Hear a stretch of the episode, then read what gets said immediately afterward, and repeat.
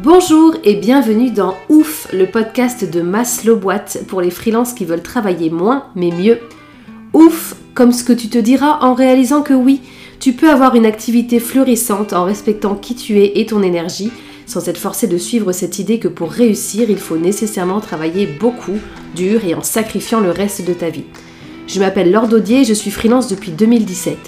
Slasheuse dans l'âme, j'ai appris au fil des années à travailler moins mais mieux grâce au slowprenariat et à me libérer de toute charge mentale professionnelle. Au travers de Maslow Boîte et du podcast Ouf, je t'accompagne toi aussi dans cette transition certes à contre-courant, mais tellement bénéfique au quotidien. Bonne écoute Tu découvres le slowprenariat et tu as envie de savoir concrètement ce que c'est? Ça t'attire sur le principe, mais quand même tu te dis que c'est un concept un peu flou, eh bien j'ai pile ce qu'il te faut. Dans les liens de cet épisode, tu trouveras de quoi t'inscrire à une masterclass offerte d'une heure dans laquelle tu apprendras ce qu'est vraiment le slowprenariat, ce que ça n'est pas aussi, comment c'est possible que ça te permette de réussir dans un monde entrepreneurial qui prône plutôt la vitesse et l'ultra-croissance, et puis dedans, je te donnerai aussi 5 pistes concrètes à déjà mettre en œuvre dès que tu auras fini la masterclass pour travailler moins mais mieux, sans sacrifier tes revenus ni décevoir tes clients. T'as juste à te caler une heure dans ton agenda, à préparer ton carnet de notes et un petit grignotage si tu veux, et je m'occupe du reste. Nous sommes en décembre 2022 et l'heure du bilan a sonné.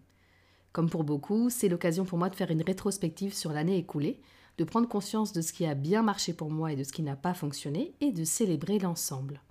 Et parce que j'ai à cœur de montrer la réalité derrière le slowprenariat, je te partage tout ça dans l'épisode du jour. Alors comme pour l'année dernière, je vais te parler de choses très concrètes, de chiffre d'affaires, de temps travaillé et de rentabilité, et puis de choses moins tangibles mais tout aussi importantes à mes yeux parce que ça concerne ce que je vis au quotidien. Comme pour l'année dernière également, je terminerai l'épisode en te parlant de mes objectifs pour 2023. Et je vais justement démarrer en te rappelant les objectifs que j'avais posés dans l'épisode bilan de fin 2021. J'ai abordé cette année 2022 avec beaucoup de curiosité parce que je savais que j'allais partir en congé maternité pendant trois mois et demi et découvrir ensuite ce que c'était de travailler avec un bébé à demeure. Je savais que ça allait être une année particulière en termes d'organisation, que j'allais pas pouvoir faire tout à fait comme d'habitude, que ça allait me demander plus d'adaptation sur certains points. Pour autant, j'avais pas moins d'ambition. Je voulais doubler mon chiffre d'affaires 2021, lancer mon programme d'accompagnement en evergreen, donc en disponibilité permanente, et faire régulièrement des workshops en ligne. J'avais le souhait aussi de faire découvrir le slowprenariat dans des réseaux d'entrepreneurs et au sein de structures d'accompagnement de type incubateur, et de le faire notamment en présentiel. Bref, je m'étais mis des objectifs particulièrement hauts parce que j'avais toutefois ma capacité à faire plus avec moins, et puis parce que côté financier, j'ai depuis un moment euh, des objectifs de de revenus pour pouvoir m'acheter ma maison de famille à la campagne et que, quand on est indépendant, tu le sais peut-être, convaincre les banquiers, ça demande de gagner beaucoup, beaucoup plus que des salariés. Est-ce que j'ai réussi à accomplir tout ça? Eh bien, je te dévoile tout. Je vais d'abord faire un point vraie vie au quotidien, c'est-à-dire sur comment j'ai vécu mon année professionnelle. Côté positif, je suis globalement super heureuse de cette année 2022 parce que j'ai véritablement posé les fondations solides de Maslow Boîte et j'ai eu la chance de travailler avec des dizaines d'entrepreneurs au sein de mes différentes offres. Et en fait, je n'ai jamais été aussi épanouie par mon job qu'aujourd'hui, 18 ans après mon entrée dans la vie active. Je t'avoue que quand j'ai fait le calcul de depuis quand je suis dans la vie active et que je me suis rendu compte que ça fait autant de temps que le temps que j'ai passé avant de travailler, 18 ans, ça m'a mis un petit coup. Dans ma tête, ça fait toujours 10 ans que je bosse. Quoi qu'il en soit, ce que je fais actuellement, ça a du sens, ça nourrit mon pourquoi qui est d'aller provoquer des déclics chez les autres pour leur permettre de progresser. Je me sens vraiment utile et je me sens aussi actrice d'un changement de paradigme dans le monde de l'entrepreneuriat. Et ça, c'est quelque chose qui participe grandement à mon bonheur. Ma posture d'entrepreneur a vraiment évolué aussi cette année. D'ailleurs, désormais, je parle de moi comme d'une entrepreneur et plus comme d'une freelance. Je parle de mon entreprise quand je parle de Master de boîte et pas seulement de mon projet.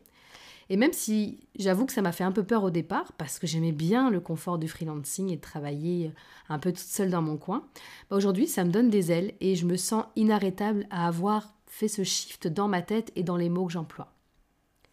J'ai aussi pris la décision cette année de me former en tant que doula à l'école Quantique Doula, après avoir pris conscience lors de ma grossesse d'à quel point nous, les femmes, manquions de connaissances et de reconnaissance sur nos corps, sur notre nature cyclique, sur ce qui se passe pendant une grossesse, un accouchement, et à quel point le modèle patriarcal dans lequel on évolue depuis des millénaires a bafoué tout ça. J'ai aussi envie de faire partie de ce changement-là et d'accompagner et d'informer les femmes entrepreneurs sur leur féminité et les choses incroyables que ça leur apporte. C'est ce qui a donné naissance au compte Instagram Les Hyperlax. Cette décision, elle me donne vraiment un sentiment particulier et délicieux.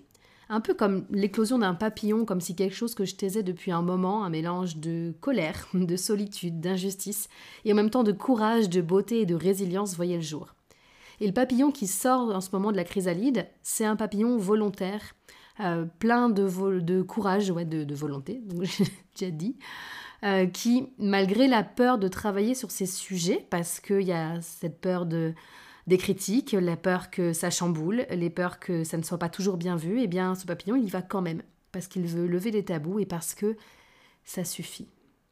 Et c'est globalement mon état d'esprit en cette fin d'année. Même d'un point de vue personnel, je suis dans une phase où je pose beaucoup plus clairement mes limites, où je nomme ce qui ne va pas de plus en plus, et je sens que je suis en train de changer de posture vraiment profondément. Pas seulement dans ma manière de me décrire en tant que professionnelle, mais dans la manière d'affirmer ce que je veux pour moi et pour le monde. Et j'adore ça.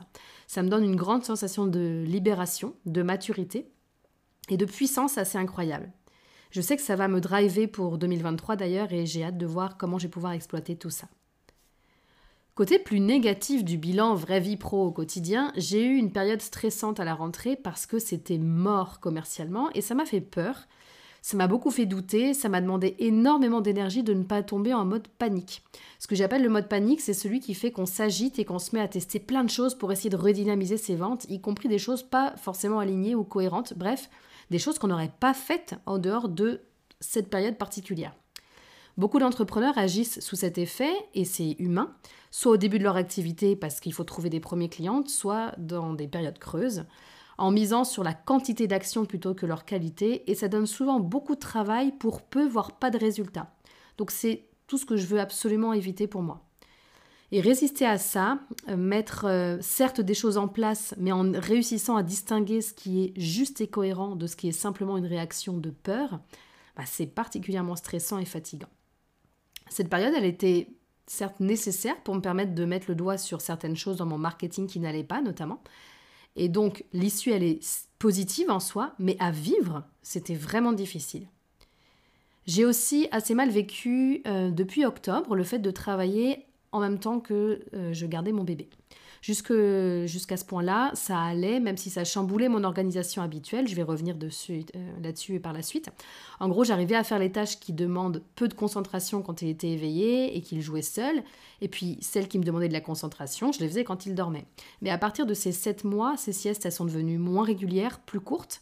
Et surtout, pendant ces temps d'éveil, il n'était pas du tout OK avec le fait que je bosse et il demandait, c'est logique hein, pour son âge, beaucoup plus d'interaction qu'avant. Et donc, euh, bah, ma, la maman en moi, elle n'a pas tergiversé pour répondre à ses besoins, donc je l'ai priorisé. Mais la professionnelle en moi a été très frustrée de ça. Donc en gros, je me suis retrouvée avec pas mal de choses et de belles idées à mettre en place, mais pas le temps ou la concentration nécessaire. Et pendant un bon mois, j'étais pas non plus encore décidée à le faire garder à l'extérieur. Donc j'étais littéralement coupée en deux entre ma tête d'entrepreneur et mon cœur de mère. Et c'est pas confortable. Et puis, quand il a eu 8 mois, j'ai eu mon retour de couche, donc le retour de mes menstruations. Et là, parce que ça s'aligne bien, j'ai senti que j'étais prête à le faire garder. Et d'ailleurs, j'étais convaincue que j'allais trouver une solution de garde en collectivité, en crèche, genre deux ou trois jours par semaine, parce que bah, c'est ce dont j'ai besoin pour développer mon projet. Et c'est exactement ce qui s'est passé. J'ai trouvé une place le lundi et le vendredi à 5 minutes de chez nous. Et au moment où j'enregistre euh, cet épisode, on est en train de faire son intégration dans une super crèche. Donc je ne sais pas exactement comment ça fonctionne, la loi de l'attraction, mais là j'en ai un bel exemple. Quoi qu'il en soit, j'ai une admiration immense pour les femmes qui montent des business tout en gardant leur enfant sur plusieurs années, et je crois qu'une part de moi aurait voulu réussir aussi ça, être cette femme qui arrive à tout gérer en même temps. Et ça m'a demandé d'accepter que bah, moi j'en étais pas capable, tout simplement. La pression qu'on se met quand même. Hein. Second point, centré sur mon organisation de cette année petit bilan, enfin bon bilan là-dessus. Donc dans mon année, il y a eu plusieurs temps forts. le lancement du programme Maslow Boîte fin janvier, mon départ en congé maternité de fin février à mi-juin, ma reprise au mois de juin avec un bébé à domicile, la rentrée, la période de rentrée scolaire, synonyme pour moi de reprise des cours que je donne en plus de Maslow Boîte, le mois d'octobre qui a été très particulier parce que très très chargé en heures de cours. Et enfin, le lancement de la programmation régulière des workshops à partir de novembre. Ces événements en particulier ont fait que même si en termes de quantité d'heures de travail je reste sur une moyenne du vingtaine d'heures hebdomadaires, dans la pratique, ça a vraiment été en dents avec des moments où j'ai fait beaucoup moins et d'autres où j'ai fait beaucoup plus. Pour mon lancement en janvier, j'étais encore dans mon rythme habituel. J'avais pas encore mon bébé et mon, fils aîné est à l'école, donc j'arrivais à gérer mes journées en fonction de mon énergie, de mes moments de flow, à prendre aussi du temps pour moi quand j'en avais besoin. Et ça a été une vraie belle réussite en termes de résultats et de sérénité. Le stress que j'ai pu rencontrer pendant cette période de lancement, c'était le genre de stress euh, stimulant d'excitation, ce qui est très différent pour moi d'un stress néfaste euh, qui, euh, qui est plus permanent, plus quotidien et qui, voilà, qui n'a pas ce but de stimulation. Le mois de février a été un peu plus compliqué parce que bah, j'ai cumulé pas mal de cours en prévision de mon absence. Je m'étais organisée avec les écoles pour ça. J'étais en fin de grossesse, donc côté fatigue on est pas mal, en préparation de mon congé maternité et pour finir en beauté j'ai chopé le Covid.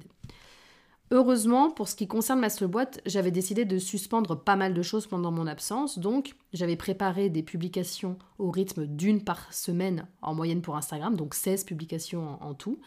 Euh, un épisode de podcast qui était en stock et une infolettre.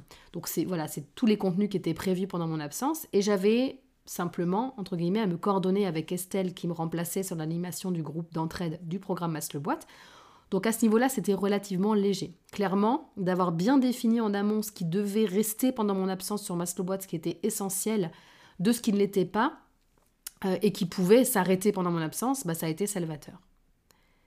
J'ai donc profité de mon congé maternité pendant trois mois et demi, et quand j'ai repris le travail, les choses avaient changé. J'avais aucune idée de ce que ça allait être pour moi de travailler avec un bébé, et j'ai vite compris certaines choses. Déjà que j'allais devoir caler les tâches demandant le plus de concentration, non plus sur mes heures de flot, mais sur les siestes de mon fils, qui n'étaient pas prévisibles, ni en heure de démarrage, ni en durée. J'ai compris aussi que j'allais plus pouvoir profiter comme avant de journées off en solo pour me recharger pendant un temps. Et donc qu'il allait falloir que je développe grandement ma souplesse et mon lâcher prise et que j'arrive quand même de temps en temps, quand je n'étais pas seule à la maison, à, trouver un peu de temps pour moi, pour euh, ne pas péter un câble. Et franchement, sur ce coup, c'est une grande réussite. J'ai fait du mieux que j'ai pu avec les circonstances euh, qui étaient, euh, qui étaient celles, ci Alors non, c'était pas idéal professionnellement. Non, j'ai pas pu comme avant vraiment gérer mon planning en fonction de moi, mais en tant que femme qui suis à la fois une mère et une entrepreneur, c'était un compromis vraiment parfait. Pas une seconde, malgré l'adaptation que ça m'a demandé en termes d'organisation, et ce qui a été plus compliqué à la fin, et c'est pour ça que j'ai choisi de faire autrement, pas une seconde, j'ai regretté ce choix parce que ça m'a permis de voir grandir mon fils au quotidien et ça a participé à me faciliter le postpartum. Et comme j'avais eu un postpartum assez difficile à ce niveau-là pour mon premier fils, bah euh, c'est vraiment chouette pour moi de me rendre compte que j'ai passé euh, cette période avec beaucoup plus de douceur et de sérénité.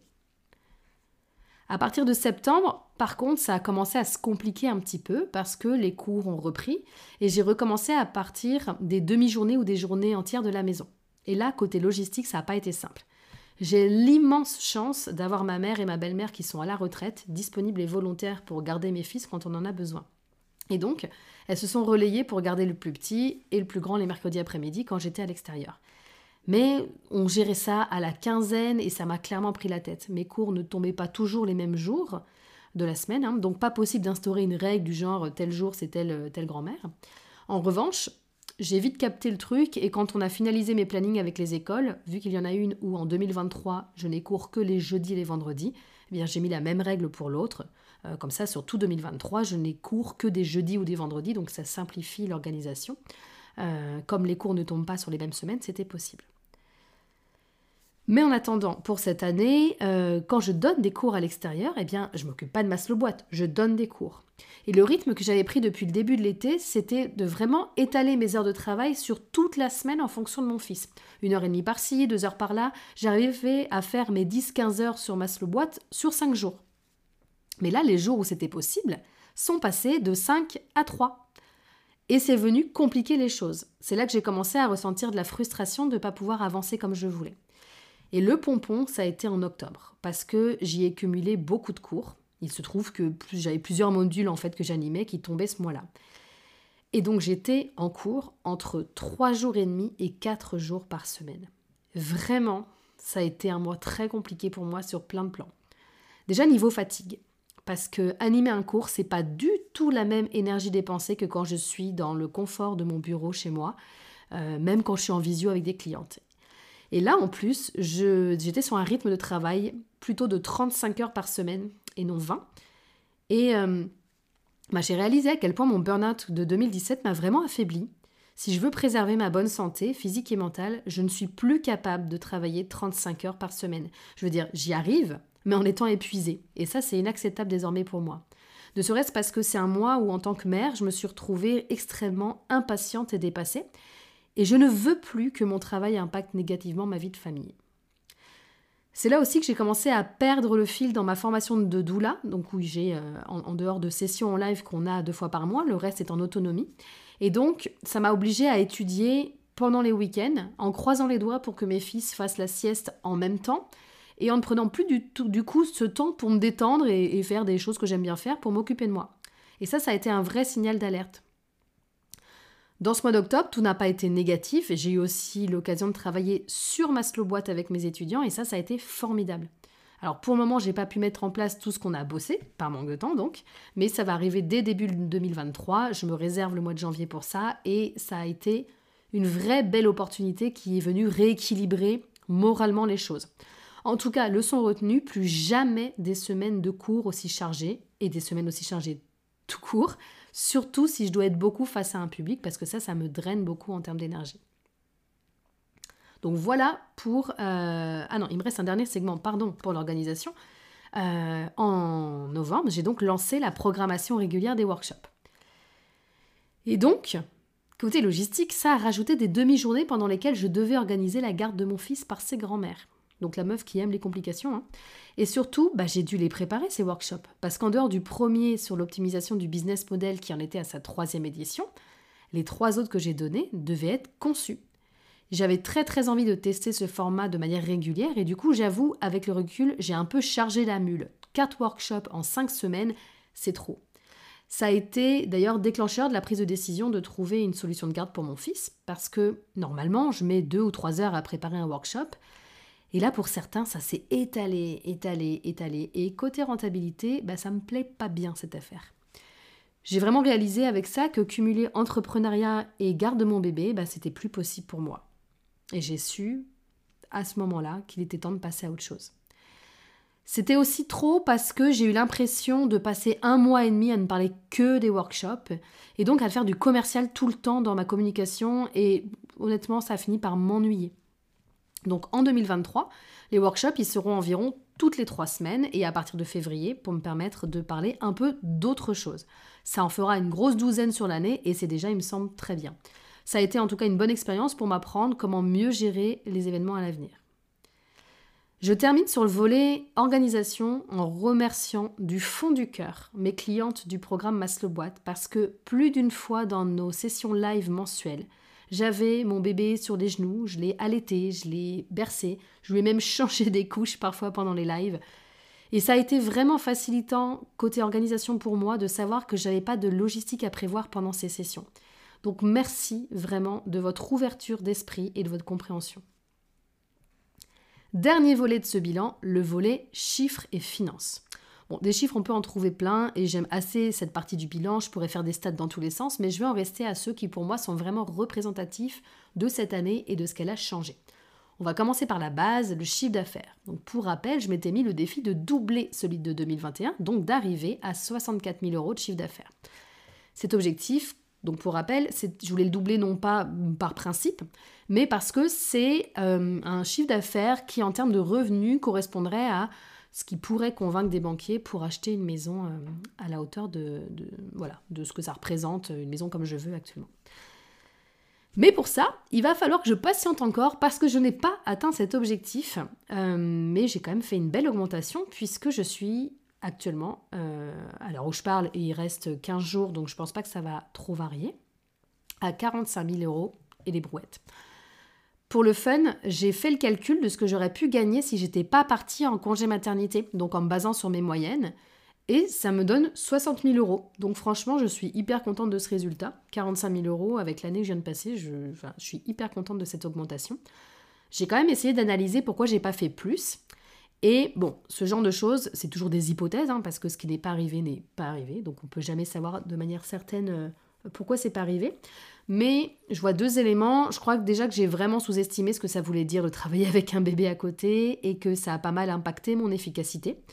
Je pense que j'ai mis aussi du temps à comprendre, euh, c'est la deuxième chose, que mon marketing n'était pas totalement en phase avec moi. Euh, et donc, c'est pour moi ce qui explique aussi la période de creux que j'ai eue euh, à la période de la fin de l'été. Troisième chose aussi que je vois, ceci dit, c'est que j'ai pas assez anticipé l'impact qu'aurait la crise économique chez les gens. Et c'est vrai que mon programme d'accompagnement, qui est ma principale source de revenus, c'est un investissement. Et, euh, ben les gens, ils ont besoin d'avoir la trésorerie pour ça. Et là, c'est une période où, je pense c'est des gens qui, euh, qui ne l'ont pas mis ça en, priorité. Ce que je comprends. Donc, j'avais pas. Euh, on savait que cette crise économique arrivait, mais c'est vrai que quand j'ai fait mes objectifs, je ne l'ai pas assez anticipé.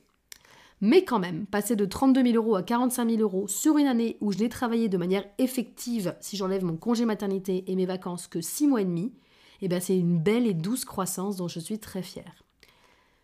Une croissance plus pérenne aussi, il me semble, que si j'avais tout doublé. Je vais en parler juste après, mais s'adapter à gagner plus, c'est un vrai sujet. Et là, ce que j'ai gagné cette année dans ces conditions, je me dis que c'est carrément faisable de faire au moins la même chose. Donc c'est rassurant. Ce dont j'ai envie, c'est de revenus stables, plus que juste un pic de croissance. Donc l'idéal étant, dans mon cas, une belle croissance d'abord, à stabiliser pour faire plaisir aux banquiers, acheter ma maison de campagne, et puis après ça peut redescendre un peu, c'est moins grave. Et même si j'ai des ambitions de croissance pour Boîte, il s'agit plus de développement du projet à plus grande échelle que d'une volonté d'augmenter mes revenus à tout prix. Autre chiffre parlant, la répartition de mon chiffre d'affaires par activité. Donc pour rappel, j'ai Boîte et euh, je donne des cours dans, des écoles en, communication en gestion de projet. L'an dernier, Maslow Boîte, ça représentait 34% de mes revenus, donc environ un tiers, et cette année, 62%, alors que je n'ai pas augmenté le temps que j'y passe. Et ça, j'aime beaucoup. Je travaille pas mal avec mes clientes du programme Maslow Boîte sur la notion de rentabilité, et c'est vraiment ça que j'ai optimisé cette année. Je me suis même amusée à croiser mon temps de travail sur chaque activité avec ce que ça m'a rapporté pour calculer le chiffre d'affaires horaire que ça représentait. Donc pour les cours que je donne, je suis rémunérée en chiffre d'affaires, donc en comptant le temps de préparation des cours et d'animation, en moyenne 60,50 euros de l'heure. Pour Maslow Boîte, je suis à 97 euros de l'heure, donc c'est vraiment plus rentable. Côté revenu, pour moi, je prends la moitié actuellement pour te donner une idée, donc une trentaine d'euros pour une heure de boulot pour les écoles et 48,50 euros pour une heure que je travaille sur Maslow Boîte. Maintenant, il y a aussi autre chose dont j'ai envie de parler à propos d'argent, parce que ça a été une année où je me suis pris une énorme claque à ce sujet. En fait, c'est la première année que je gagne d'aussi grosses sommes d'argent d'un coup. Et je me suis rendu compte que je savais absolument pas les gérer. C'est-à-dire que même en ayant augmenté mes revenus, je suis toujours autant à découvert, enfin pas forcément autant, mais aussi régulièrement, et en insécurité financière. Gagner de l'argent, et savoir le gérer sont vraiment deux choses très différentes.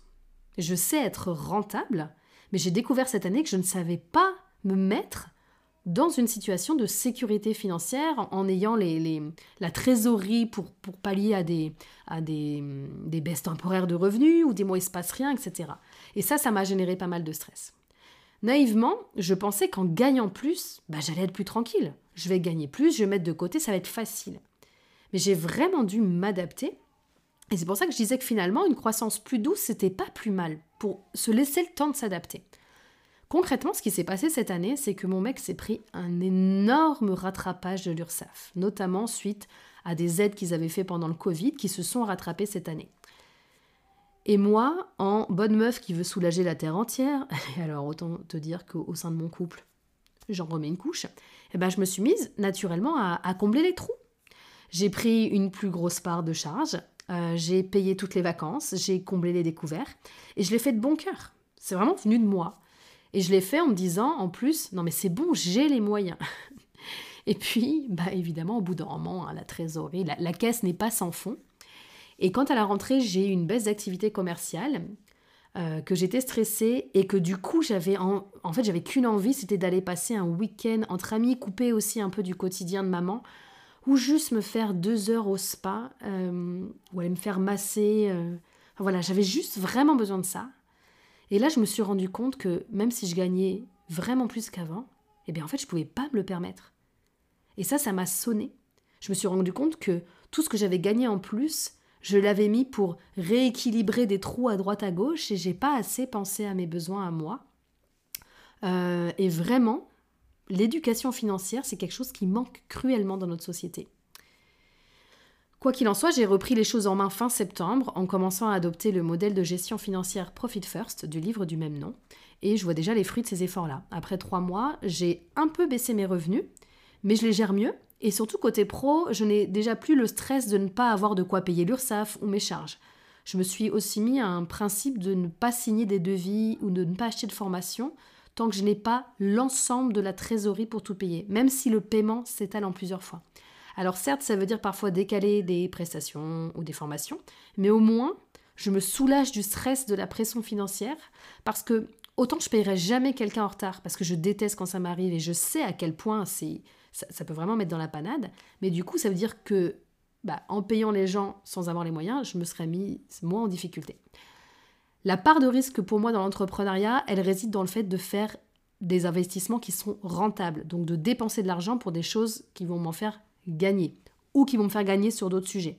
Mais pour moi, jouer à je signe un truc sans avoir la certitude que je pourrais payer sans me mettre en danger financièrement, c'est pas ça le risque de l'entrepreneuriat. Et je sais qu'il y a des gens qui le voient comme ça en disant il faut être joueur en fait. Bah, moi, c'est un risque en tout cas qui me convient pas. Et je suis très à l'aise avec ça maintenant.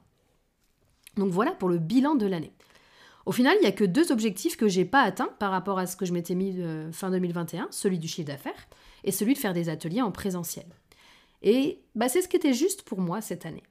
C'est pour ça aussi que je trouve souvent inutile de se mettre des objectifs à trop long terme parce qu'il peut se passer déjà tellement de choses en 12 mois qui, changent que bah, se mettre des objectifs à plus long terme, des, objectifs tangibles, hein, posés et concrets, bah, c'est juste augmenter les chances de ne pas les atteindre. Avoir une vision à long terme, oui, des, une roadmap, des, des, grands objectifs euh, pas forcément encore très clairs et, et, savoir où on va, oui, mais poser des objectifs concrets à plus d'un an, j'y crois moins. Et donc justement, place maintenant à mes objectifs pour 2023. 2023 pour moi, c'est l'année de l'expansion. Tu remarqueras que je parle d'expansion et pas de croissance parce que dans ma tête, c'est pas forcément quelque chose qui va vers le haut, mais plus qui s'étend de manière horizontale. En 2023, j'ai envie que Maslow passe un vrai cap de notoriété, touche de plus en plus de monde et que le slowprenariat aussi par la même occasion. J'avais dit que 2022 serait l'année du slow et je ne m'y suis pas trompée. Même si tout le monde ne sait pas encore forcément comment s'y mettre, le ralentissement a été un vrai sujet au-delà du nombre de personnes avec qui j'ai pu échanger cette année et, de ma communauté qui s'est renforcée, je l'ai vu notamment quand j'ai été interviewée par le magazine Management sur le sujet. Il y a eu tout un dossier là-dessus. Ou quand j'ai vu de nouveaux entrepreneurs s'emparer de cette thématique et proposer des accompagnements. La demande est bel et bien là et les gens sont désormais prêts, plus prêts qu'avant, à écouter. Alors mon but, ça va être de leur donner de quoi. En 2023, j'ai aussi envie de parler de slowpreneuriat en présentiel, au sein d'espaces de coworking, d'incubateurs d'entreprise, de clubs d'entrepreneurs de la métropole bordelaise. J'ai déjà eu le plaisir d'intervenir en visio pour mon ancien incubateur des premières Nouvelle-Aquitaine en novembre. Et ça a confirmé mon envie d'intervenir sur ce genre de structure parce que beaucoup de choses se jouent au moment où on démarre son projet. En 2023, j'ai envie de parler de féminité et d'entrepreneuriat au travers des hyperlaxes. Le principal euh, format de contenu, ce sera un nouveau podcast, sans doute plus régulier que celui-ci. Et le premier épisode va sortir d'ailleurs dans, dans les prochains jours. J'ai envie d'insuffler aux femmes entrepreneurs l'envie et la conviction d'entreprendre comme des femmes, en assumant leurs conditions, leurs réalités et en réussissant autant que les hommes, juste pas de la même manière. J'ai envie d'être la doula de ces femmes-là, une doula qui les accompagne à prendre soin de leur féminité en les informant, en les guidant et en leur permettant de libérer leurs paroles. Quand j'ai démarré ma formation à l'école Quantique Doula, le projet derrière n'était pas tout à fait clair, mais il l'est désormais. Au-delà du podcast et du compte Instagram qui y est lié, j'ai envie aussi d'animer des cercles de discussion, des ateliers, en visio et en présentiel sur Bordeaux. Bref, je sens que ça va être beau et j'ai vraiment hâte. En 2023, j'ai aussi envie d'exploiter ma montée en compétences en termes de concentration et d'efficacité. Parce que même si ça n'a pas été simple côté organisation, cette année m'a bien apporté ça. Aujourd'hui, avoir une journée entière devant moi pour travailler de nouveau à mon rythme, je sais que ça va être encore différent d'avant. En 2023, je vais optimiser le programme Maslow améliorer son expérience et rajouter un module sur le mindset de slowpreneur courant janvier. Dans ce module, on va parler d'argent, on va parler d'assumer aussi son statut de slowpreneur euh, qui est encore à contre-courant, on va parler de, confiance en soi et d'autres sujets qui, sont revenus beaucoup dans, les lives euh, qui, ont lieu cette année avec les participantes. Et donc j'ai décidé de, bah, de, faire des, des, chapitres sur le sujet avec des exercices pour le travailler directement. Et donc, suite à cet ajout et à d'autres ajouts qui ont, déjà eu lieu en 2022, bah, le tarif du programme va augmenter. Donc, j'en parle dès maintenant parce que si tu souhaites profiter de tout ça au tarif actuel, bah, c'est peut-être le moment de t'y pencher.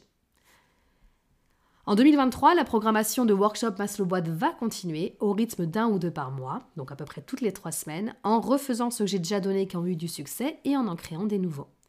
Et puis, après l'été, un nouveau projet Maslow Boîte verra le jour, si tout va bien. Euh, je dis si tout va bien, question timing, euh, mais c'est un projet que je vais, euh, je vais bel et bien lancer. J'en dis pas plus pour le moment parce que je vais prendre le temps de travailler dessus pendant tout le premier semestre, mais ça va dans le sens de l'expansion du slowprenariat que je souhaite. Ce sera un gros cap pour moi aussi. Il me reste beaucoup de choses à définir et c'est pour ça qu'il est trop tôt encore pour en parler, mais c'est bien dans les tuyaux et je suis impatiente de commencer à en dévoiler des bouts. Enfin, en 2023, côté objectif de chiffre d'affaires, bah, j'ai toujours mon objectif d'avoir des revenus convaincants pour les banques. Donc je vais revenir sur mon objectif de 64 000 euros, mais cette fois la marche est moins haute. Je vais avoir beaucoup plus de temps aussi pour l'atteindre et je suis plus sur un pari fou, mais plus sur une logique de croissance. J'ai fait plus 40% de chiffre d'affaires en 2022 par rapport à 2021. Là, ça ferait une croissance de 42% sans partir en congé maternité. Donc euh, voilà, j'aurais juste mes habituelles 7 semaines de vacances par an, mais ça, ça change pas. Donc rendez-vous en décembre 2023 pour voir lesquels de ces objectifs j'aurai accompli ou non. En attendant, je te souhaite une belle fin d'année 2022 et n'oublie pas, tu as le droit de vouloir le beurre et l'argent du beurre sans t'en excuser. Et je te souhaite de garder ça en tête pour l'année qui s'en vient. Merci beaucoup d'avoir écouté cet épisode jusqu'au bout. Si tu l'as apprécié, tu peux le partager sur le réseau social de ton choix et venir m'en dire un petit mot via ma messagerie Instagram at maslowboîte ou par email sur l'or.maslowboîte.com. Je ne m'impose aucun rythme de diffusion et je préfère créer des épisodes quand l'inspiration est là. Alors le meilleur moyen de ne pas les rater, c'est de t'abonner au podcast sur ta plateforme d'écoute favorite ou de rejoindre mon infolettre sur maslowboîte.com.